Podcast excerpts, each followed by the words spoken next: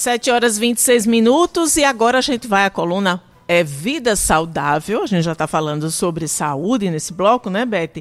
A gente vai conversar com o doutor Alan Lúcio, porque tem um, uma. A Anvisa liberou uma pesquisa em pacientes para um ensaio clínico, né? Isso, e a gente vai falar de uma doença que atinge muita gente, mas é uma doença assim complicada, não é, doutor Alan? É a leucemia linfóide aguda B. Quais são os maiores desafios nesse tratamento, hein, doutor Alan? Bom dia. Bom dia. Então, é, essa doença, né, que a gente costuma chamar de LLA, né, leucemia linfóide aguda, é, é uma doença, um câncer, né, que afeta a medula óssea e interfere aí na produção de glóbulos brancos.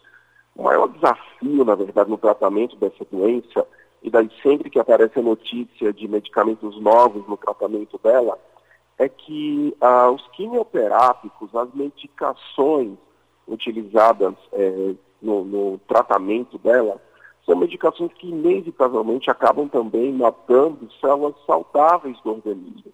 Essas medicações, que é algo que acontece no câncer, elas não matam só as células cancerígenas, elas matam também as células não cancerígenas, as células saudáveis do corpo. E isso prejudica bastante o organismo, isso debilita muito o organismo. É tanto que a gente percebe que muitas vezes ah, o que acomete mais o paciente, às vezes mais do que a própria doença, é também o tratamento. Então, a perspectiva de uma nova medicação, de testes clínicos de uma nova medicação, essas perspectivas são sempre muito animadoras, porque a ideia é que a gente consiga cada vez mais novas medicações que afetem, que, que é, matem cada vez mais as células cancerígenas e poupem cada vez mais as células saudáveis do corpo. E, e, aí, doutor Alain, a gente fica pensando que métodos complementares seriam esses, não é? que novidades seriam essas para tirar menos da quimioterapia, da radioterapia, que a gente sabe que realmente é um tratamento que, como o senhor disse, compromete todo o organismo, né? é difícil para o paciente que tem que passar por uma situação dessa. Por exemplo, uso de terapias alternativas, isso é indicado? Já existe pesquisa nesse sentido também? Existe sim. Lembrando que, na verdade, essas terapias alternativas, elas são terapias associadas, ou seja, elas não são o tratamento principal da doença. Elas são tratamentos, na verdade, que ajudam o tratamento principal. O tratamento principal, nesse caso, é realmente a quimioterapia, em alguns casos, dependendo aí da leucemia, um transplante de medula óssea. Tá? Mas realmente a gente dar suporte à imunidade do paciente, a gente evitar determinadas substâncias que sabidamente aumentam a taxa de proliferação tumoral, isso certamente vai ajudar no tratamento da doença. Mas, mais uma vez, é importante frisar isso, essas terapias, inclusive até mesmo terapias relacionadas ao, ao emocional. O emocional ajuda bastante. Mas uhum. é importante frisar, isso não substitui o tratamento principal da doença.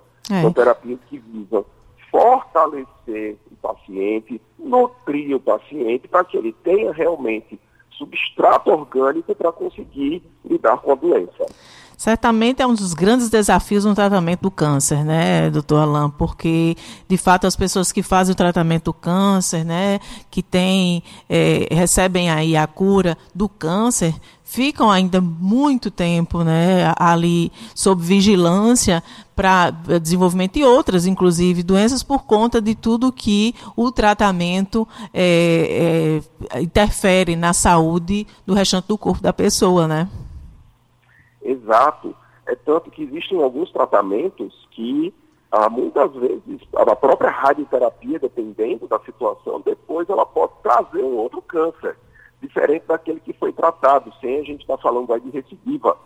Ah, fora que, por exemplo, quando a gente fala de leucemias, esses tratamentos muitas vezes eles causam uma depressão da imunidade. A imunidade realmente cai de forma muito assustadora.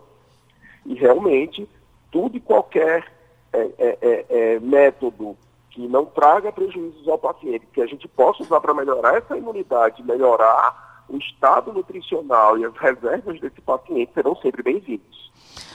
O doutor Alain, muito obrigado por mais uma coluna Vida Saudável aqui no Jornal Estadual. Um abraço, uma ótima quinta-feira. Até a próxima semana aqui conosco.